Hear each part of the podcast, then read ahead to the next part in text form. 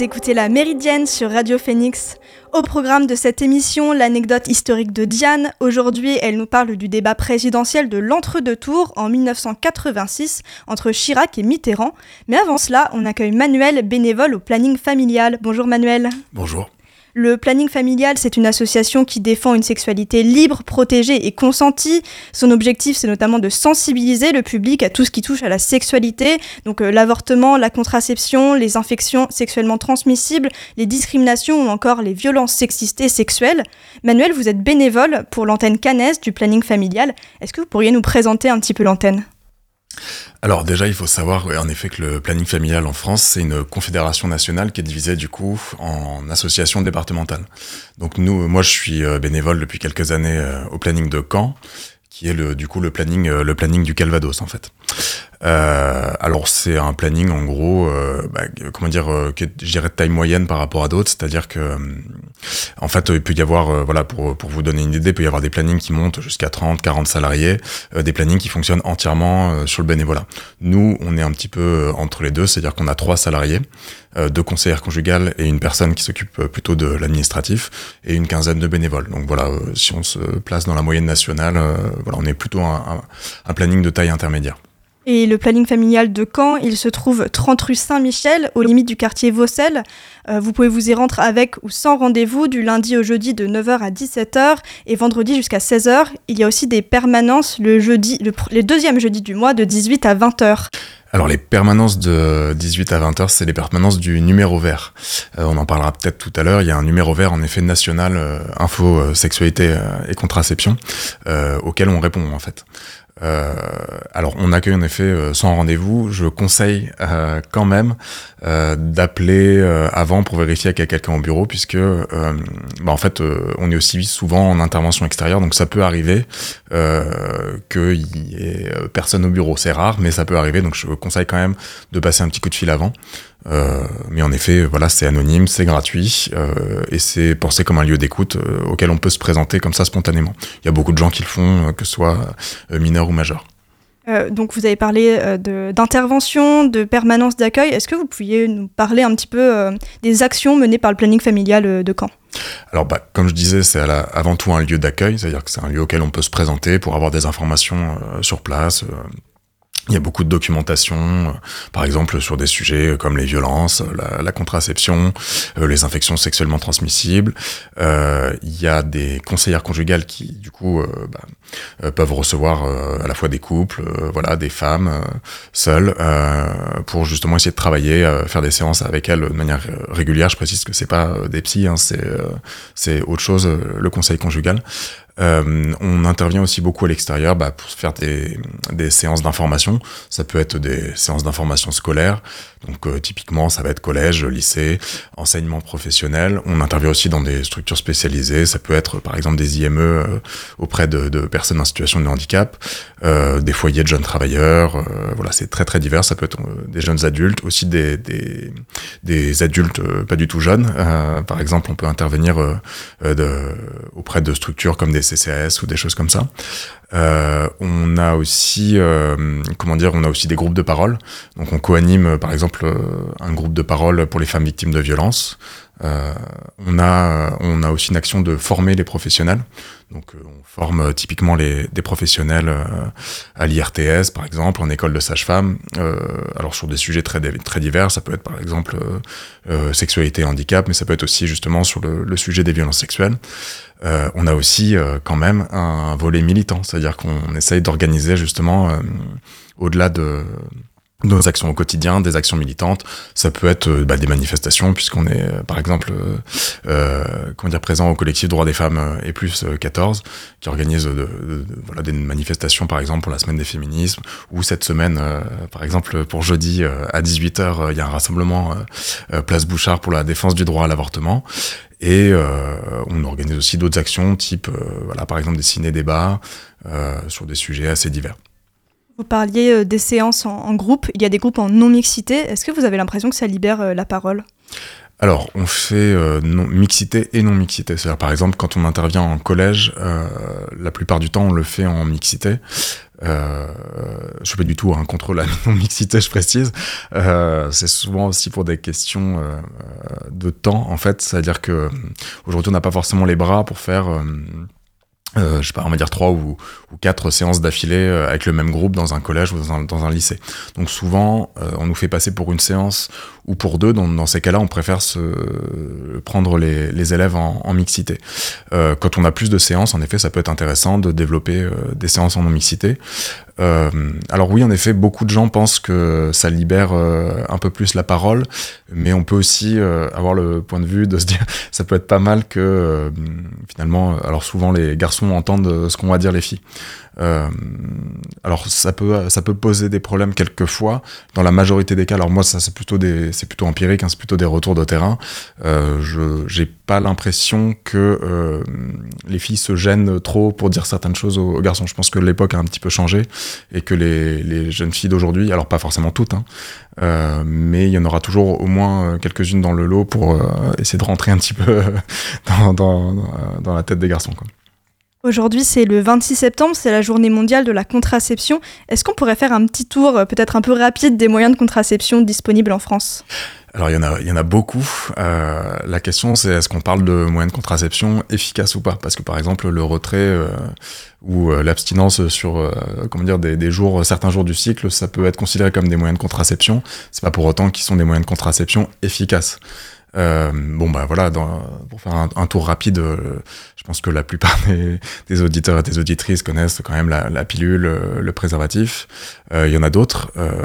en effet, on peut parler par exemple de l'implant contraceptif, qui est voilà une petite paille qui se met par exemple sous la peau, dans le bras. Il y a les patchs aussi, ça, se met normalement au même endroit que l'implant, mais là c'est pas invasif, c'est-à-dire que voilà c'est quelque chose qui se colle sur la peau. on peut parler aussi des dispositifs intra-utérins. Alors communément appelé le, le stérilet. Aujourd'hui, on parle plutôt de DIU, en effet, puisque euh, le terme stérilet renvoie à la stérilité et c'est pas vraiment comme ça que ça marche. Et ça peut aussi peut-être euh, un petit peu impressionner. Donc, euh, c'est pour ça aussi que le langage évolue là-dessus.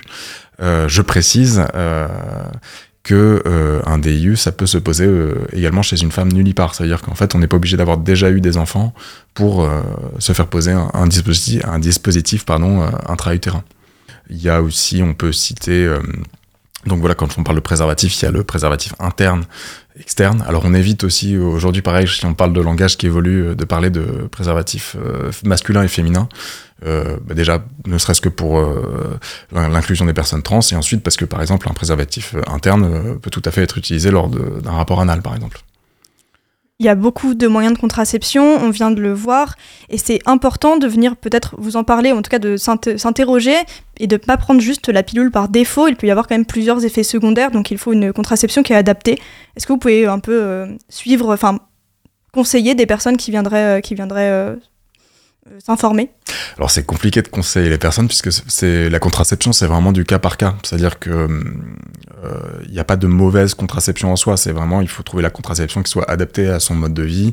Euh, en effet, par rapport à ce qu'on tolère et ce qu'on tolère pas euh, en termes d'effets secondaires, il y a des gens par exemple qui préfèrent les effets secondaires entre guillemets d'une pilule plutôt que l'usage du préservatif, d'autres où c'est totalement le contraire, donc c'est quelque chose d'assez personnel on va dire la contraception. Euh, après, la question, c'est pourquoi il y a peut-être la, la, prédominance de la pilule aujourd'hui en France. Euh, je pense qu'il y a aussi des raisons historiques. Euh, comme je disais, euh, pendant des années, il y a beaucoup de gynécologues qui ont, par exemple, euh, avancer l'argument qu'on ne pouvait pas poser euh, des dispositifs intra-utérins euh, à des femmes euh, qui avaient jamais eu d'enfants. Euh, il y a aussi, voilà, je pense qu'il y a, voilà, il y des questions de tradition.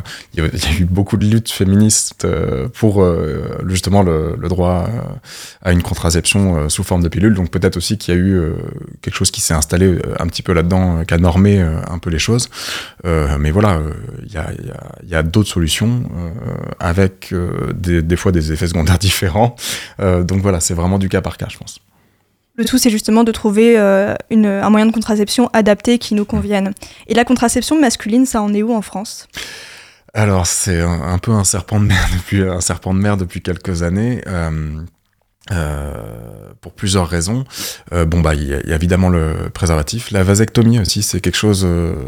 alors il y a des campagnes un petit peu depuis quelques années qui essaient de remettre un petit peu l'accent là-dessus. Euh, parce que c'est vrai que par exemple, euh, voilà, euh, un homme qui a des, par exemple, ou pas d'ailleurs, qui a déjà eu des enfants ou pas, hein, puisqu'on peut aussi évidemment, heureusement, avoir une vasectomie même si on n'a pas eu d'enfant, même si le parcours est un peu plus compliqué parce qu'il faut passer devant un psychologue, etc. Euh, il y a la vasectomie et le préservatif, mais euh, il y a d'autres euh, techniques qui sont actuellement en développement. Alors, c'est pas un secret qu'il y a peu de budget et d'investissement sur la contraception masculine, notamment la contraception hormonale, puisque justement, beaucoup de tests, on va dire, sur la, la contraception hormonale font que les hommes qui la prennent se plaignent d'effets secondaires qui sont euh, globalement, on va dire, les mêmes que, que la plupart des, des femmes qui prennent la pilule. Euh, il y a euh, aujourd'hui, je dirais, ce qui arrive le plus vite, je pense, c'est la contraception thermique, c'est-à-dire par exemple de, des sous-vêtements chauffants ou des anneaux qui remontent justement les testicules près du corps. Euh, le problème que soit euh, pour la contraception hormonale ou pour la contraception thermique, c'est que c'est pas efficace tout de suite. C'est-à-dire que souvent, c'est des contraceptions qu'il faut prendre pendant plusieurs semaines, voire euh, plusieurs mois, avant que ça commence à être efficace. Donc il n'y a pas un effet immédiat. C'est ce une des raisons qui peut, qui peut expliquer voilà le, le fait que c'est pas encore totalement euh, démocratisé.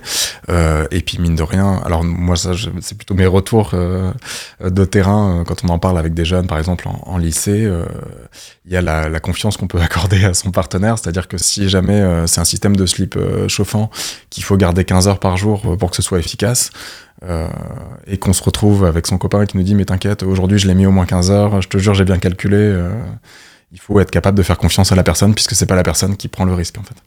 On parlait de vasectomie tout à l'heure, il y a d'autres méthodes de contraception définitive aussi? Euh, Pour les hommes pour les hommes ou pour les femmes Alors pour les femmes, euh, oui. D'ailleurs, euh, comment dire, euh, la méthode, comment dire, à l'échelle mondiale, la contraception la plus répandue, c'est la contraception définitive. C'est-à-dire là, ça va être des pays typiquement comme l'Inde ou la Chine qui vont un petit peu, bah, du, fait de leur population importante, qui vont un petit peu fausser les, statistiques. Mais c'est des pays où, par exemple, la contraception définitive, par exemple sous forme de, ligature des trompes pour les femmes, est extrêmement répandue. Et ce qu'on fait la première méthode mondiale de contraception on revient un petit peu aux hommes. Comment est-ce qu'un homme en couple hétérosexuel, il peut assumer une partie de la charge, de la charge contraceptive sans forcément euh, bah, prendre la pilule pour les hommes, puisqu'il n'y en a pas encore? Alors je dirais que même des fois on n'en est même pas là, on en est déjà à ne pas refuser de mettre de préservatif, euh, ce qui est quand même euh, quelque chose malheureusement de très très répandu, y compris chez les jeunes, voilà, de, en invoquant tout un tas de raisons de j'aime moins euh, comment dire, ça casse, ça casse le moment, etc. Donc avant même, euh, j'ai envie de dire de prendre la, charge mentale, faudrait déjà euh, être capable de de pas refuser, de pas refuser une contraception proposée par sa partenaire. bah oui, je pense que là déjà à l'heure actuelle avec les techniques d'aujourd'hui, ce serait ne serait-ce que en faisant l'effort bah de d'aller, comment dire, de se fournir en préservatif et d'être capable de les mettre dans, dans le, comment dire, dans le feu de l'action, ce serait déjà un bon, euh, un bon début. Euh, après, bah, tout simplement en s'intéressant euh, à la contraception que prend sa partenaire, ça peut être aussi déjà un, bon début de, de parce qu'il y a aussi beaucoup d'hommes, par exemple, qui vont pas vérifier euh, que leur euh, comment dire que avant, par exemple, de pas avoir un, d'avoir un rapport non protégé, euh, de, ils vont pas vérifier forcément que leur partenaire est sous contraception ou pas. Donc s'intéresser à, ce que fait l'autre personne euh, et puis l'écouter, par exemple, euh, quand elle a envie d'en parler, quoi. Ça peut être un bon début, je pense. À propos des hommes, les garçons sont aussi concernés par le vaccin contre le papillomavirus, qui était administré pendant longtemps uniquement aux femmes, et c'est un vrai problème de santé publique, puisque d'après une étude parue dans la revue The Lancet Global Health, 31% euh, de, des hommes, enfin des des hommes dans le monde seraient porteurs du papillomavirus. Et à côté de ça, en France, on a uniquement 37% des filles et 9% des garçons qui sont vaccinés. Pourquoi est-ce qu'il y a un tel, un tel retard pardon? Alors, euh, pour les papillomavirus, je crois qu'en France, on, on, monte à euh, 80% à peu près des personnes, je n'ai pas les chiffres exacts en mémoire, euh, qui auront un papillomavirus au cours de leur vie sexuelle. Euh, alors, j'ai dit des papillomavirus parce que c'est un peu compliqué. Il y en a pas un, il y en a, il y en a des, je crois, des centaines. Euh, ils sont pas tous, ils ont pas tous le même degré de dangerosité. On en parle beaucoup parce qu'en effet, c'est quelque chose qui peut développer des cancers du col de l'utérus chez les femmes, mais en fait, ça développe aussi des problèmes de santé chez les hommes. c'est juste que dans l'inconscient collectif, on a tendance à, l'associer plutôt à des complications chez les femmes, mais par exemple, voilà, ça peut, comment dire, ça peut provoquer des cancers de l'anus, par exemple, des cancers de l'œsophage, et ça, pour le coup, c'est chez les hommes comme chez les femmes. Euh, donc c'est faut pas penser du tout que les hommes sont à l'abri de complications médicales euh, euh, du fait des papillomavirus. Aujourd'hui, les filles sont quand même un peu plus inquiétées, on va dire, par les papillomavirus. Donc c'est pour ça qu'on a traditionnellement plus vacciné les filles. Il y a, je pense qu'un des gros freins, ça a été que c'est un vaccin payant. C'est-à-dire que c'est un vaccin qui est remboursé à 65%, je crois, par l'assurance maladie, mais qui est donc pas remboursé à 100%. et comme je, et comme je disais, voilà, qu'il y a eu le, l'idée que c'était un vaccin qui inquiétait surtout les femmes, donc on a surtout euh, vacciné les femmes. Je précise que dans des pays où il y a eu des grosses campagnes de vaccination, euh, le voilà le, les chiffres du cancer du col de l'utérus se sont euh, littéralement effondrés. Il y, a, très très peu de cancer de col de l'utérus dans ces pays-là. C'est quelque chose qui commence à changer en France. Là, il y a une campagne de vaccination gratuite qui arrive dans des collèges. Alors je précise que c'est des collèges volontaires, donc c'est pas quelque chose qui va être, euh, pour l'instant en tout cas, euh, euh, généralisé à l'ensemble du territoire. voilà, ça va être uniquement sur des établissements volontaires. Et en parlant d'établissement, Manuel, en tant que bénévole, vous intervenez dans les classes. Dans quelle euh, classe, dans quel niveau vous intervenez?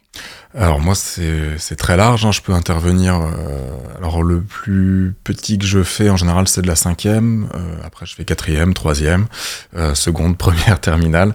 Et on peut aller en effet sur des jeunes adultes. voilà, on peut monter jusqu'à 20. Moi, je monte entre guillemets jusqu'à 21, 22 ans en général. Et comment vous adaptez, comment vous vous adaptez à la tranche d'âge dans la sensibilisation?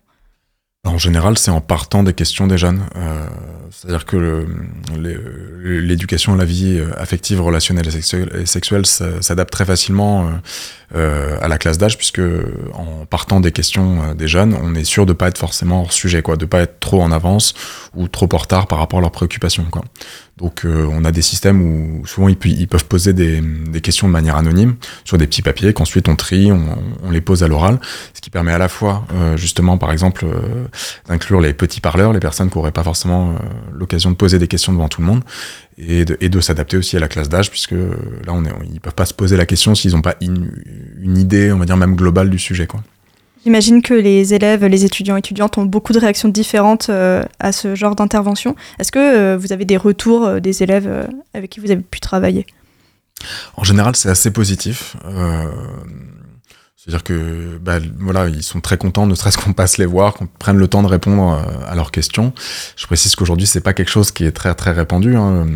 Il y a eu une étude du collectif Nous Toutes là qui date, je crois, de 2021-2022, qui qui, qui, était, euh, qui avait abouti à la conclusion qu'il y avait à peu près 13% euh, à peine des, des séances obligatoires euh, d'éducation qui, étaient, qui étaient vraiment assurées. donc déjà, il y a, y a, vraiment un, gros déficit à ce niveau-là. Donc ils sont déjà contents qu'on passe, qu'on puisse prendre le temps un petit peu de répondre à leurs questions.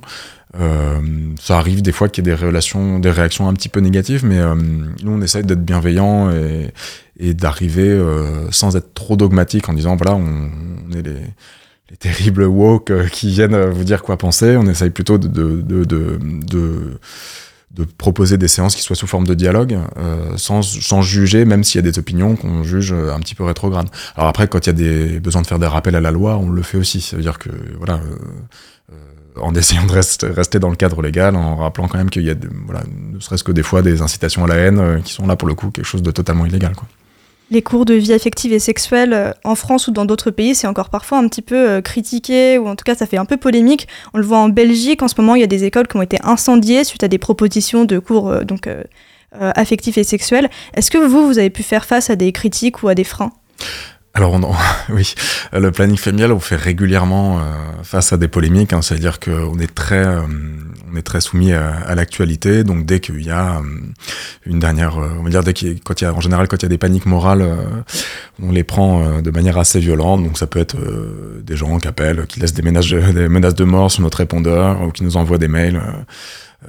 Incendiaires, ça peut être voilà de, des fois pas forcément que des, des, gens du public, ça peut être des responsables politiques aussi qui s'en prennent aux plannings familiaux régulièrement. Alors nous on a de la chance, on est au premier étage, on n'a pas de vitrine, mais il y a des plannings familiaux qui se voilà leur, leur vitrine, je pense qu'ils ont des, des franchises d'assurance assez élevées parce que voilà ça va se prendre des parpaings de manière assez régulière, mais voilà bah, on essaye de voilà c'est quelque chose qui est habituel, on essaie de pas se décourager et puis de continuer à fonctionner malgré tout quoi. La saison 4 de Sex Education vient tout juste de sortir sur Netflix. Est-ce que c'est un support pour vous? Alors, euh, c'est surtout qu'en intervention scolaire, oui, les enfants nous parlent énormément de cette série. Euh, moi, j'ai été obligé de la regarder bah, pour le travail, on va dire. Euh, là, c'est surtout que, oui, grâce à la saison 4, euh, il y, y, a Netflix qui a fait une campagne d'affichage national euh, euh, avec le numéro vert du planning national. Donc, c'est un numéro vert, comme je disais, qui géolocalise. donc, bah, si vous appelez, vous risquez, donc c'est entre 7 et 20 heures, vous risquez de tomber sur nous bah, si vous appelez de Caen, mais si jamais nous, on n'est pas disponible, ça bascule sur un autre planning, etc. Euh, donc tout ce qui fait que nous, des fois, on a des appels de gens de Marseille, euh, voilà, à, à, force de bascule entre les différents plannings. Euh, oui, c'est vrai que ça, c'est euh, c'est une série qui a, qui a, permis un petit peu de, de remettre certains sujets euh, au cœur du débat public et puis surtout de, de, faire se questionner les jeunes sur certains sujets. Et puis bah là, oui, en effet, on va pas forcément euh, cracher sur une campagne, une campagne d'affichage national avec notre numéro vert sur tous les arrêts de bus en France, oui, clairement.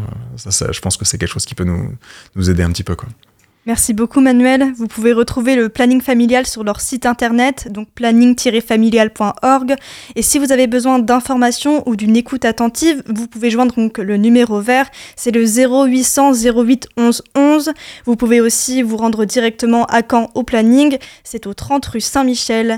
La méridienne, ça continue, mais avant cela, une pause musicale avec Where's the Light de Johanna.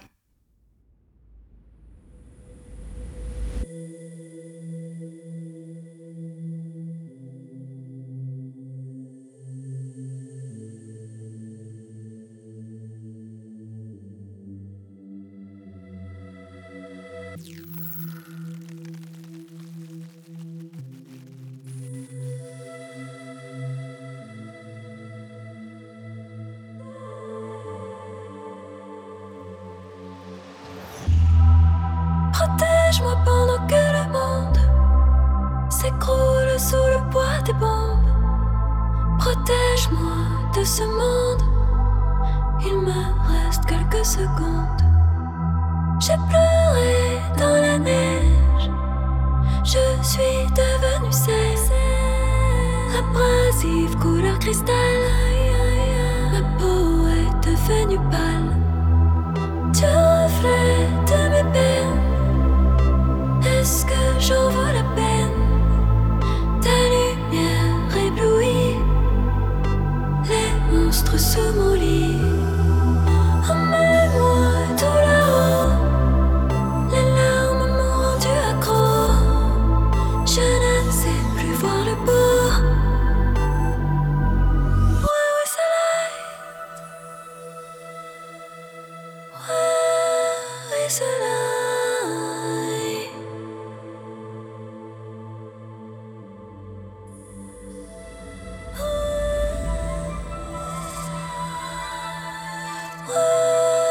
listen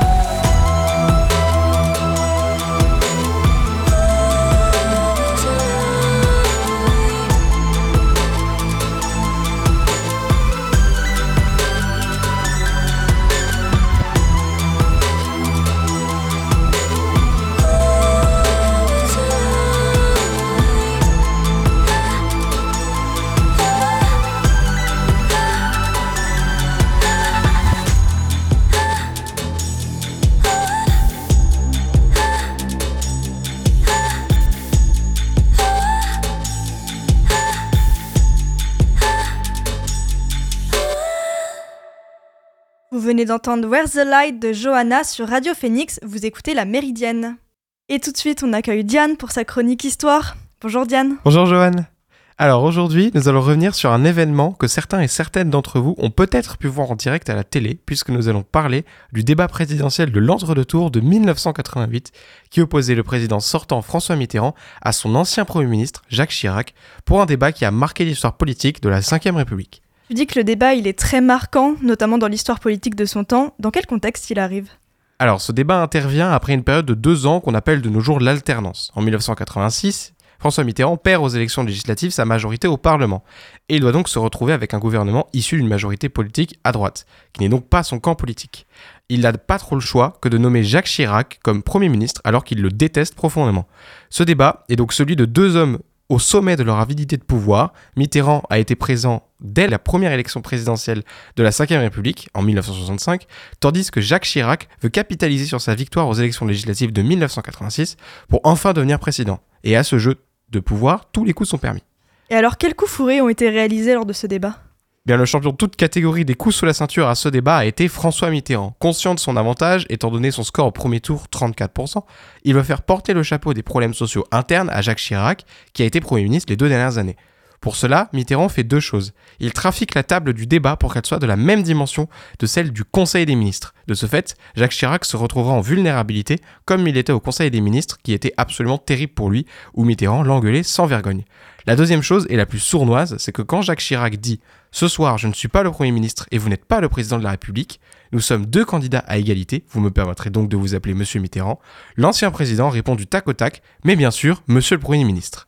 C'est ce qu'on sait aujourd'hui, c'est que les deux semaines qui ont précédé le débat, Mitterrand s'est entraîné en appelant tout son entourage Monsieur le Premier ministre pour être sûr de ne pas louper sa réplique. Pendant tout le débat, Mitterrand appellera son adversaire Monsieur le Premier ministre. Et ça a fonctionné sur Jacques Chirac? Eh bien ça a très bien fonctionné. Chirac était visiblement déstabilisé et a même lâché pendant le débat un Monsieur le Président. Le débat de l'entre-deux tours est souvent un jeu de mise en avant personnelle. C'est celui qui se montre sous le meilleur jour qui ressort souvent gagnant, car il est difficile de vraiment déjouer son adversaire. Mais ce soir-là, Mitterrand a complètement déboussolé Jacques Chirac. Autre preuve de sa déstabilisation, Chirac dépasse son temps de parole et globalement dans le débat, c'est Mitterrand qui a imposé ses questions, notamment pour l'affaire White Gorgie, un diplomate iranien que Jacques Chirac accusait de complicité dans les attentats de Paris de 1986. Mais lors du débat, là où l'ancien Premier ministre croyait piéger Mitterrand en lui demandant Est-ce que vous pouvez me dire, en me regardant dans les yeux, que je vous ai dit que nous avions les preuves que Gorgie était coupable? Mitterrand a répondu très sèchement Les yeux dans les yeux, je la conteste, monsieur le Premier ministre. Mitterrand avait en fait attiré volontairement Jacques Chirac sur le sujet, en sachant que c'était une question très tendue qui avait été posée durant le Conseil des ministres. Des exemples comme ça, il y en a plusieurs, car à chaque fois que Chirac arrivait avec un sujet, le socialiste rétorquait en amenant la discussion avec un dossier du Conseil des ministres, ce qui mettait Chirac systématiquement sur une position défensive. Il a véritablement subi le débat tout du long sans trouver la faille sur Mitterrand. Et est-ce que tu crois que ça a joué sur les résultats? Alors c'est toujours difficile d'affirmer ce genre de choses, mais on observe que le vainqueur du débat de l'entre-deux tours, s'il y en a un, gagne toujours à la fin. Dans les faits, Mitterrand avait une belle avance puisqu'il gagne avec 54% des voix au second tour. Mais il est certain que ce débat a décrédibilisé Chirac comme personnage politique. D'ailleurs, quand en 1993 une nouvelle cohabitation se profile, la droite n'envoie pas Jacques Chirac, mais Balladur à Matignon. Même si politiquement Chirac battait Mitterrand, personnellement, le président de la République le dominait complètement. À la fin, Chirac s'arme de patience et limoge ses alliés à droite pour gagner en 1995, devant Lionel Jospin pas très concerné par le débat qui préparait en 2002 en pensant ses chances trop infimes pour tenter de déjouer son adversaire. Au, final, Chirac n'aura jamais réellement gagné de débat politique. C'est le seul président dans ce cas. Giscard avait déjà terrassé Mitterrand. Sarkozy avait lui aussi largement vaincu Ségolène Royal pour ensuite se noyer contre Hollande. Et enfin, Macron n'a jamais fléchi le moindre muscle contre Le Pen. Mais Jacques Chirac, lui, a eu un faux débat en 1995 et n'a pas eu de débat en 2002 car il avait refusé de débattre contre Jean-Marie Le Pen. Merci beaucoup Diane pour ta chronique. On te retrouve mardi prochain pour une prochaine anecdote historique. Vous écoutez La Méridienne sur Radio Phoenix. Avant de vous quitter, ma recommandation du jour, on en parlait tout à l'heure, le projet A69, une autoroute entre Toulouse et Castres, est très controversé, notamment parce qu'il concurrence une ligne ferroviaire qui serait donc moins coûteuse, moins polluante. Et à ce titre, je vous propose la lecture de Rural, chronique d'une collision politique d'Étienne Davodo. C'est un roman graphique, on y suit un petit groupe d'agriculteurs dont les projets et le travail sont chamboulés par la construction d'une autoroute. Merci à mon père de me l'avoir conseillé. La méridienne, c'est terminé pour pour aujourd'hui. Merci encore à Manuel du planning familial d'être intervenu aujourd'hui dans la Méridienne. Merci à Anaël et à Lucas à la technique. Et nous, on se revoit demain pour une nouvelle Méridienne. En attendant, vous pourrez retrouver Elvire pour l'actualité culturelle dans la belle antenne. Rendez-vous à 18h sur Radio Phoenix.